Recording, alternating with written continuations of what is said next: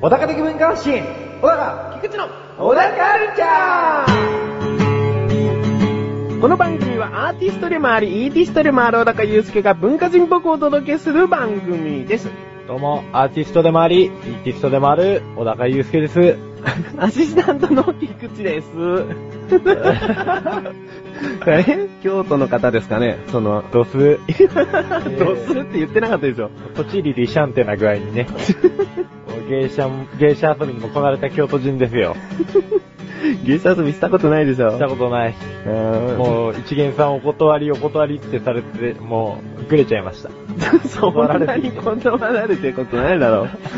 えー、まあちょっとぐだっと始まってしまいましたが。はああいええ。まあえーいつも通りということ一で。応通りですね。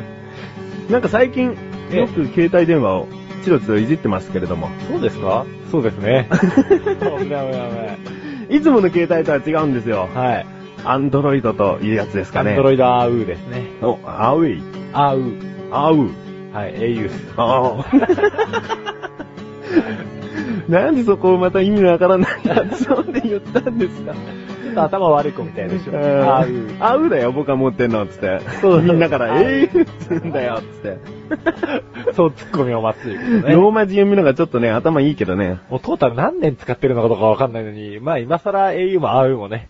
ああいや、アンドロイド au 携帯ですかそうです。なんかいじってますよね。いじってますよ。うん。前は、うん iPhone をいじってたと思うんです。はうん。だけど、それを手放してというか、い。まあそれはそれで持ってんすけど、ね。あ、持ってはいるけうどん、常に持ち歩いてるのはそちらのそうですね Android、あうの方ですね。はい。iPhone はもうね、iPod Touch になりましたね。おー。あの、あ、SIM が。使い勝手がもう iPod Touch となったってことですね。そうでございますうんうんうんはいはいはい。え、慣れの果てですね。まあ、このアンドロイドもね、まあ、将来的にね、またいつかなくなったら、なくなったらっていうか機種変更したら、うん これもアンドロイドタッチになっちゃうんでしょうけど。そうですね。ええでも、なんか最近ですね、はい。もういよいよ世間的にも、ええ。アンドロイド携帯というか、はいスマートフォンといいますか、ええそういったタッチパネル付きの、うん。なんて言ったらいいんですかね。まあ、普通の携帯電話とはちょっと機能が充実してきたはい。携帯電話とでも言いましょうか。それが流行ってますよね、も流行ってますね。う。うん。このフルブラウジングができちゃうっていうのがもう本当にね、寝ながらうん。見れちゃうから、ちょっとした調べ物で、わざわざパソコン立ち上げるのをね、うんこ待つと。Windows だった ら、ディリーンとか、なんか、Mac とかだったら、ボーンとかあるでし ょそれが鳴るまで待ったりとかね、アイコンが出てくるまで待ったりとか。音 は嫌じゃないですけどね。 あーフルブライジングという言葉が出ましたけれども、はまあ、今回はですね、結構こう、あまり Android 携帯だとか iPhone だとかを知らない人もわかるような話でいきたいなと思うので、そうね。そのフルブラウジングというものは、はい。どういうものかというところからいきましょうか。そうですね。うんまあ、そもそも、こういう移動体端末でうんインターネットができるってなると、うんまあ、携帯電話だったら携帯サイトしか見れなかったじゃないですか。ああなんか、今同じアドレスでも勝手に携帯用のサイトに移動しちゃったりしますよね。そうなの。うんうんで、その携帯電話でもだんだん、その PC サイトビューアーっていう機能がついてきて、うんその PC サイトが見れるようにもなってきたんだけれども、うんまあ、いかんせん見づれえと。ほうほうほううん。まあ、それは携帯電話の液晶で操作してるわけだし、うんまあ、カチカチカチカチ十字キーでやってると。うんうん。で、もともと海外でもうスマートフォンは流行ってたんですよ。うん。それがまあ日本に入ってきて、で、それの第1号がまあ割と iPhone 的なうんうん部分だったんですね。うん iPhone がまあ大ヒットして、えー、結果2番戦時になっちゃいましたけど、この Android が今、世界シェアをほぼ占めているということでですね。おううん、それがまあついに au やドコモさんやソフトバンクで、まあ出るようになってきましたと。アンドロイドというのはそもそも何ですかね Google が開発した OS ですね。お ?OS、うん例えばじゃあ Windows とかそういった種類のことですね。そうなんですわよ。かりました。まあ前回ですね、50回ということで、はい。いろいろと話してきたときに、ええカメラ、旅行、そして音楽というものをメインに話していきましょうねと言った、だけども、 アンドロイド携帯または iPhone なんかもですね、ええ実は小高祐介得意分野なんですね。好きなんですね。好きですね。ううんん。で、わからないことあればもちろん自身で調べて、そうなの。使いこなしていくので、そうなのもし、これから今年なんか特に流行っていくと思うので、わ、はいからないこととかですね、はいありましたら、バシバシと小高祐介にこう聞いてみてください。そうですね。まあ、まず自分で調べてね。 まあ、新さんとからするとですね、あの、調べてこなくてもいいですよと、小声で言っておき ます。ね、単純な質問っていうのもね、やっぱりあったりすると思うんですそうよ。ですね。んそんなんもうドバドバ、パパンって言ってやりますよ。 それ切り捨てた感じですけど、ちゃんと答えるって意味の、ズバズバですね。そうわかんないのも答えないで、わかるのも切り捨てちゃったら何も答えてないですか らね。何が得意だっつって。 まあ、こういったお話も今後していきたいなと。はい。えー、一つなんかね、小高祐介のもう一つのジャンルが増えてしまいました が。はい。うん。いいんじゃないアンドロイド好きですか好き。でも iPhone も好き。あ、iPhone の方があった場合言わなかったですね。うん、両方好き。。やば好きですすね。じゃあ、こんな感じで。はい。それではここで一旦。 CM です。楽しいクトークとは、楽しむポッドキャスト番組である。一つのことを二人で語る。楽しく語る。語る、語る、語る、ガタ。メガネたまーにと、マッシュルがお送りする、楽しいクトーク。リンクページから行けます。ぜひ聞いてね。ガタ。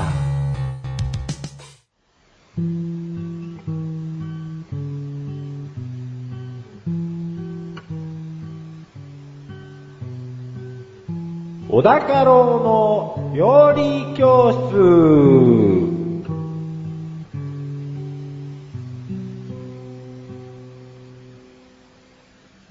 このコーナーは料理研究家の小高郎先生に食についてあれこれご指導していただくコーナーです。ちなみに番組内で料理は一切いたしません。よろしくお願いします。よろしくお願いしま。それでは早速今回の料理、テーマ、食材、お願いしますす。食パン。食パン。おお、うん、パン系統ってあまり出てなかったですね。そうでしょええうん、これはね、最近あの、トースター新しく買いまして、お、いいですね。はい、あの、チンってボンって出るや つね。飛び出したやつね。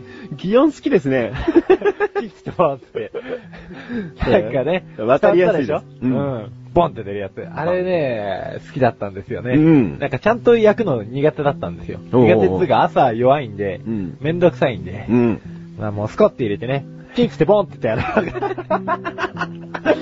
自分の好きな音一個抜けてますね。ガチャンってやるの好きですね。あー、なるほどね。えーパンをスッと入れてガチャンってやった。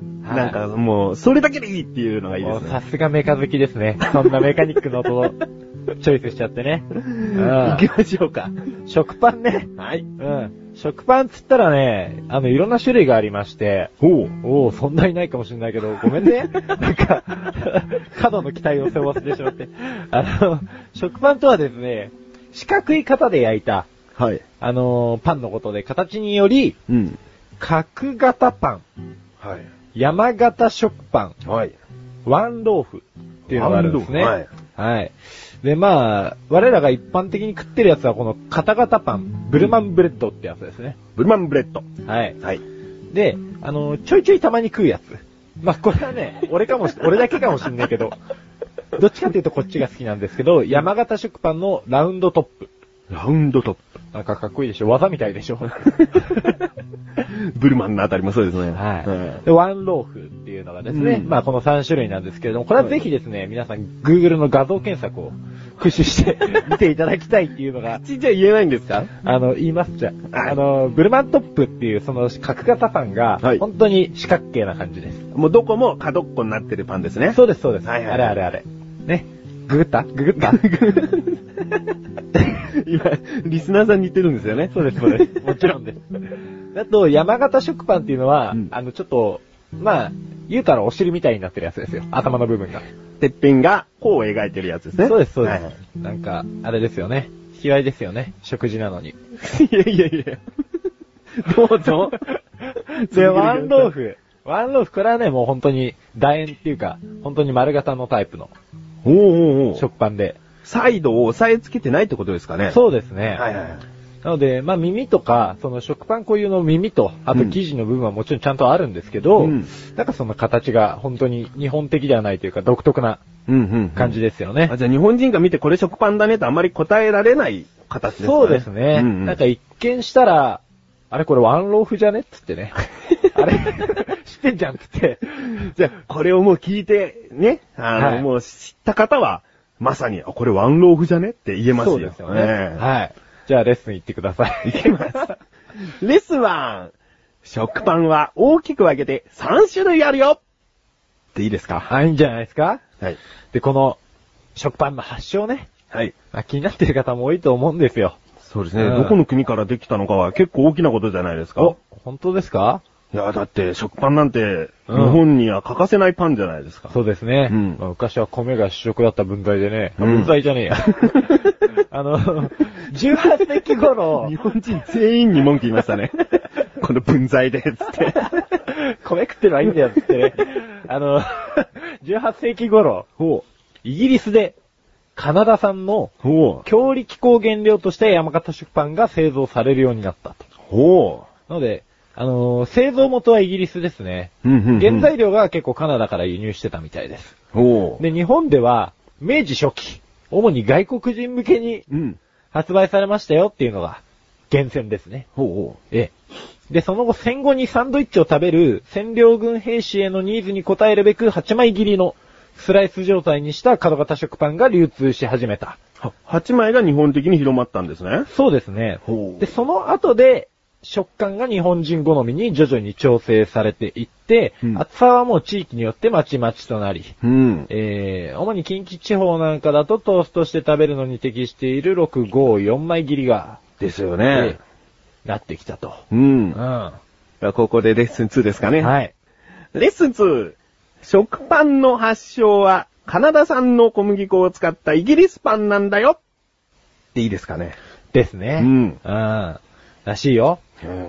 で、食パンの重量は、これ、はい問題。ほう。簡単か。食パンの重量は、の単位。単位はい。食パンの数え方じゃなくて。あのね、それがね、結構勘違いされてて、はい俺も、つうか勘違いしてたんですけど、はい。これ重量のことらしいんですよ。ほう。だから、言って、言ってごらんなさいよ。一斤二斤と言いますよね。はいあれ、1斤2斤って数えるのは、えー、借款法の金から発生した英金、えー、120問名イコール 450g に由来する、いほわゆる重さのことらしいんですよ。一斤もう一度グラムでお願いします。はい。あの、350から、 350です ね。 間違えた。400。 400。ほうはいその間であれば一斤と。そう。っていうのが一般的で、うん。で、製パン業界の公正競争規約では、うん 340g 以上と定められているものが1斤。ほう。以上ってことは、もし700とか言っちゃっても、その基準からしたら一斤でいいってことですかいや、でも 400g 以内だから。あ、いないですね。うんそうそうそう。ややこしいでしょうん。だから、結局パンは、じゃあどう数えんのって言ったら、普通に1本2本。ほうほうでスライスは1枚2枚。ほう。または1切れ2切れと数えるということでですいや、ね。単純に単位じゃないってことですね。そうそうそうそう。俺もあれ1斤2斤って数えてたけど、うん違った、違いましたね。うんさあ重さ。だったんですよ。これこれレッスン3でいきますよ。はい。レッスン 3! 食パンを数える単位は、一斤二斤ではないんだよですね。 金。あー、金。 返事ですね、今 の。金ね。ええうん。まあ、そんなこんなでですね、はい他にもいろいろ知識持ってきたんですけれどもじゃあ、レッスン4にしましょレッスン4にしましょう。う。ん。レッスン 4! 食パンランキングを言います、これから。 どうぞ。えー、1位、山崎製パン、お、ダブルソフト。お、1位から言うんですね。うん。 どこまで行くか不安になるんですけど。 今、あって思ったけど、もうしょうがないと思っ3位までにしてくださいね。た。 はい。2位、山崎製パン、お、超芳醇。おい。いやー。で、3位、はい。パッソ、超熟。長熟。はいはいはい。山崎強いですね。あの、ダブルソフトは確かにね、うんうまいっすようね。まいですうね。ん。ということでですね、はいまあ、食パンについてうん、話させていただいたわけですけれども、今回はもう知識豊富だったと思いますよ。豊富だったでしょうん。うん、なんかね、パンの耳とかね、久々に食いたくなってきたでしょあパンの耳っうてん意外と味わって食べるべき部分なんじゃないかなって思ってますよ。そうですね、うんあそこね、あの、昔パン屋で売ってたじゃないですか。うん今もうほぼほぼ取り扱いがなくなってきちゃったみたいですね。おうん、なんか最初もったいない精神で結構売ってたらしいんですけど、うんうんうんなんか最近、そんなもん食わねえみ たいな。ちょっと、しゃらくせえ社会になってきてるらしいですね。まあでもね、いろいろとこう、ラスクとか作れたりしますからね。そ うなの。ええまあ、あんた そうなの。気が向いたらぜひパン屋さんに行って食パンの耳ありますかと。はい聞いてみてくださいと。ですね、うんちょっとこう、なんか、一週間ぐらい不老不に入らないでいけばいいと 思う。ああ、じゃあタダであげるよってね。 いいですね。はい今回のご指導は以上ですね。はい先生、ありがとうございました。皆さん、菊池賞のなだらか向上心をご存知ですか日頃思っていることや感じていることを、私、菊池賞がなだらかにお話ししている番組です。日常の疑問に対して自力で解決しているコーナーもあります。皆さんのちっちゃな疑問から壮大な謎までメール待ってます。菊池賞のなだらか向上心は毎週水曜日更新。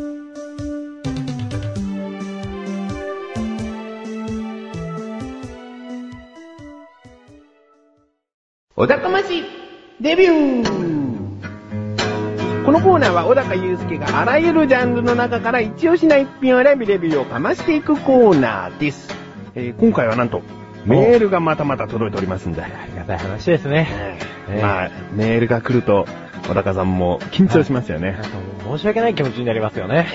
特にレビューなんかだと。そうそうそ うそう。それではお読みいたします。はい。小高ね、ライムスカッシュさん。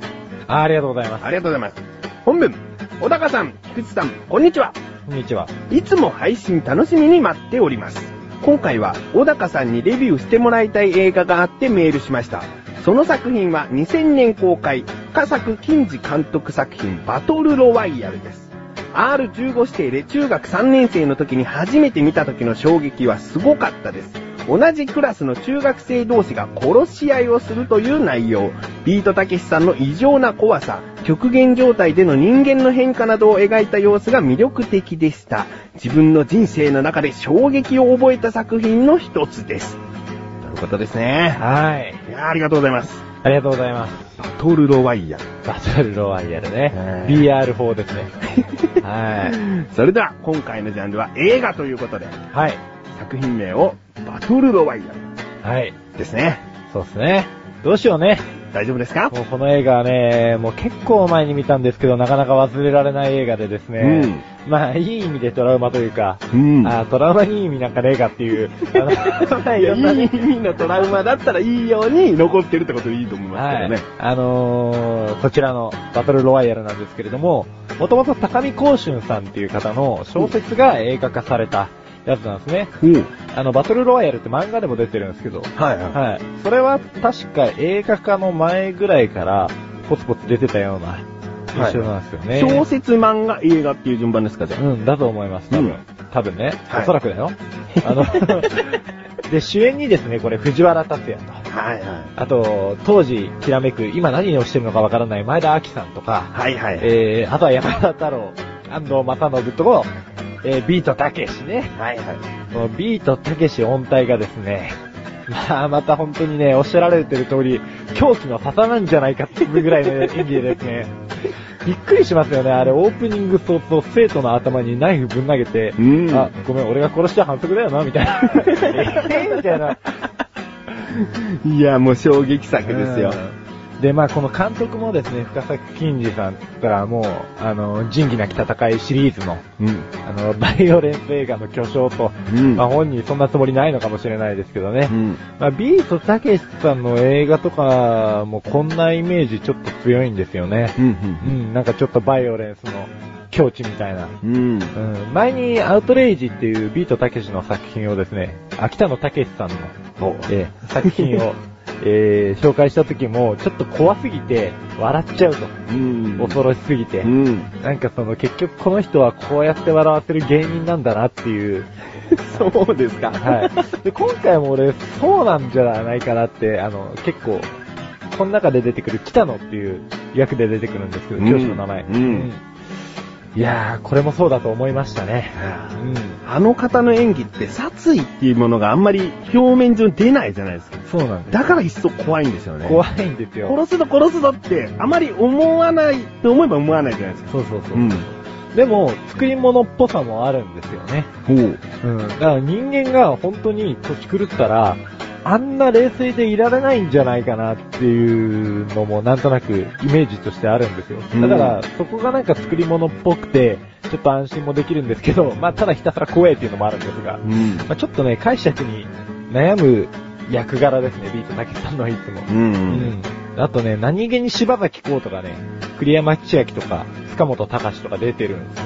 ほで、まあ個人的な感想としては、あの、結構大ヒットした作品なんですけれども、うんまあ興行収入も31億円とかね、う。ほう。いってるんで、うーん、まあ当時正直不愉快でした ね。 愉快。はい。えー、じゃあちょっとざっくりとストーリー話しつつ、そのどこら辺が不愉快だったのかっていうのも話していただきましょうか。あのー、日本っていう設定ではないんですよ。ほう。これって。あのーあくまで日本とは言わないで、ただ東京とか渋谷とか出てきちゃうんですけれども、日本によく似た国の設定で、香川県あたりに住んでる、あの、中学生たちが、修学旅行で、こう、バスに乗っかってると。うんその時に、急にこうみんな眠くなっちゃって、みんなバタバタと寝てしまうんですけれども、起きたら、どっか、廃屋の中学校みたいなところに、全員出席番号順に座らせられてると。うん。うんで、起きたらビートたけしがいて、うん。で、まあ、あの幻の一言で言うね、これからみんなに殺し合いをしてもらいます。今の真似中段波ですけ ど。これからみんなに 殺し合いをしてもらいますって。あのどっちにしても中段波でしたけど。まあね、はい、首に、首になんかえね、 え爆弾とかつけられて。そうそうそうはいいろいろルールがあるんですよ。その、逃げようとしたり、あとは決められてるエリアの外に行ってしまうと首輪が爆発して死んでしまったりとか、うん。あとはまあ出席番号順にバッグが渡されるんですけれども、それぞれにまあ武器が入ってきてう、ん。で、それをうまく使って殺し合いをしてくださいねと。はで、まあ、この作品に関してはですね、うーん、もし大人だったら、俺もうちょっと気持ちよく見れただろうなっていうのはあるんですけど、まあ、うん中学生だった。い。あ、もう小高自身も中学生。あ、違います。あの、舞台設定が。あ、舞台設定そか。うそうそうそう、中学生の子たちが、まあ、もう、ものすごい勢いで殺し合うと。うん、もう柴崎公とか、え、今のイメージ崩さない逆にみたいな、う。うんん、勢いでぶっ殺しまくってるんですけれども、も、うん、なんかね、それが当時はとても嫌で、はいはい。あーなんかもう、何こんなの見せて、どういうつもりなのっていう気持ちで映画館を後にしてたんですけれど も、うんでもちゃんと映画館で見に行ったんですね。 そうなんです よ。なんだかんだもうその当時から気になるものは映画館でチェック払ったんで、もう大体わかってるのにそういう内容だってこそとうそうそうそうそう。なんかね、うん。あの話題を読んでたんですよ。読んでましたねなんかうん、結構 R 指定もかかってたし、うん。なんかの評論家が発表する前に、うんまあ、あれは絶対規制するべきだみたいなことをニュースで流したんで、うんそれが逆に煽りになっちゃって、うん結果、ああいう工業、工業収入につながったりっていうのがあってですね、ただですね、今、改めてちょっとこの前も見てみたんですけれども、なんおう。ていうんですかね、なんか重たいこと言うようなんですけれども、うん。なんか、生きる重要性みたいなのが分かってきますよね。なんか我々って普通に生きてる時って、別にそんなにしっかり生きてるみたいなことを意識しないじゃないですか。うん。別に呼吸して右足左足が動いてとかっていうのは、もう、もうすぐ死ぬ人とかじゃないと多分意識しないと思うんですよね。で、それをいきなり極限状態のところに置かれて、なんかこう、殺し合いはしてるんですけれども、うん。ああ、 生きてるみたいな充実感って、あの映画からちょっと感じることができるのが不思議で、うん。すごい死んでるんですよ。いいテンポでう。ん。すごい死んでるんですけれども、なんかちょっと充実しちゃうんですよ。うん。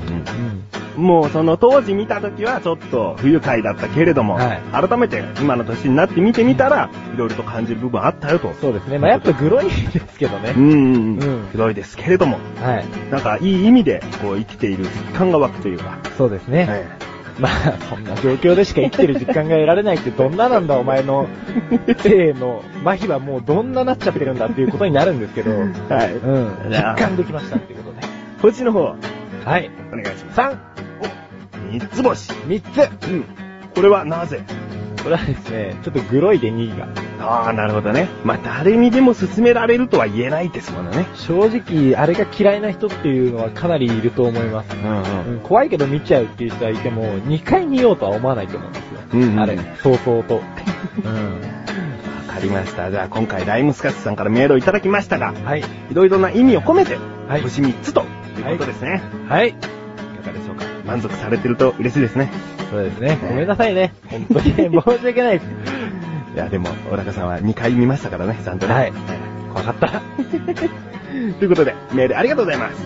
ありがとうございます。今回は映画というジャンルの中からバトルロワイヤルという作品をレビューしました。以上、小高ましレビューでした。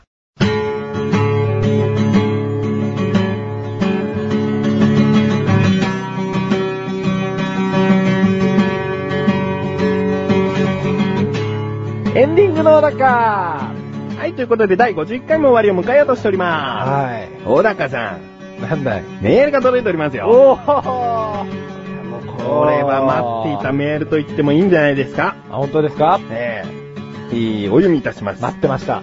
早いです。あ、すいません。小高ネーム、トミーさん。 あありがとうございます。本文。小高さん、アシスタントの菊池さん、こんばんは。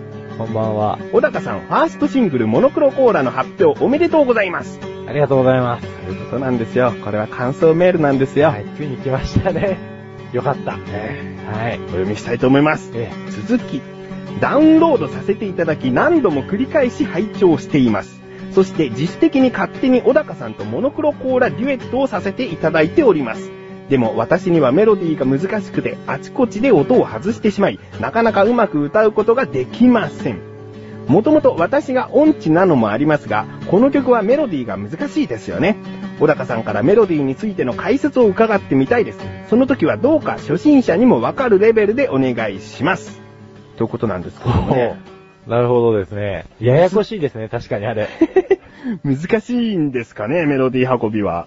なんか、A メロが、まず歌いづらいですよね。あはい出だしですか。うんはい。もう、自分も歌ってて、早く帰って寝たいっていう気持ちにさせられる。でも歌っていうのは一度こうはいきちんと覚えれば、ええ鼻歌でもスラスラと覚えてるもんなんで。ね君が用の次に歌いづれんじゃないかと思いますけどね。まあいいや。ええ国家ですから。あ、そうですね。あ危ないえー続きあります。はい。歌はあんたの髪がからの歌詞が切なくて、そして小高さんの麗しいようなの、麗しいの歌声が特に好きです。何もないところから形になるものを生み出すって本当にすごい技術だと尊敬しています。ぜひ、ミリオン目指しましょう。小高さんのご活躍、今後も楽しみにしております。はとですね。い。ありがとうございます。最高のメールじゃないです最か。高のメールです ね。とろけちまうよって話ですよね。きっと麗しい方なんですよね。らしいですね。肉らしいようなね。肉らしいね。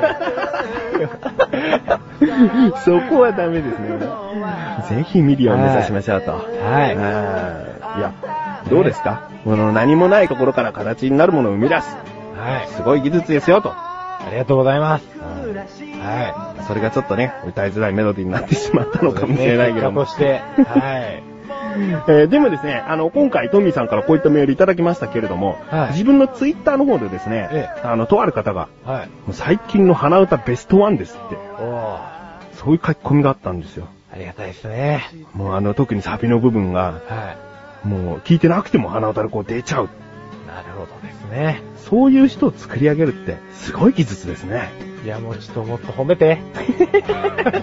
至急褒めて。今がピークだと思いますんでね。そうですねね。もう逆にこれ以上は、ちょっと、シャットアウトして ね。いやー、ありがたいです。いやもう、もう一度、このメールを改めて、あの、はい後ほどね、大高祐介でじっくりと読ませますの で、あの、転送してくださ い。しますので、はいえートミさんメール、ありがとうございます。ありがとうございます。まあ、こういった感じで、今年あともう一曲ぐらい出せたらいいなという感じで、やっていきますよね。うん、はい。まだ、まだその次の力にはなれないみたいですけれども、いやえあの大丈夫ですよー。まあ、今年中ということで、まだ3月ですから、そうですね。頑張っていきましょう。はい。ということで、えー、メールありがとうございまあす。りがとうございます。小田カルチャーは2週に1度の水曜日更新です。それではまた次回をお楽しみに。さようなさらようなら。さようなら。かうわしいようだ。行くらしいよ。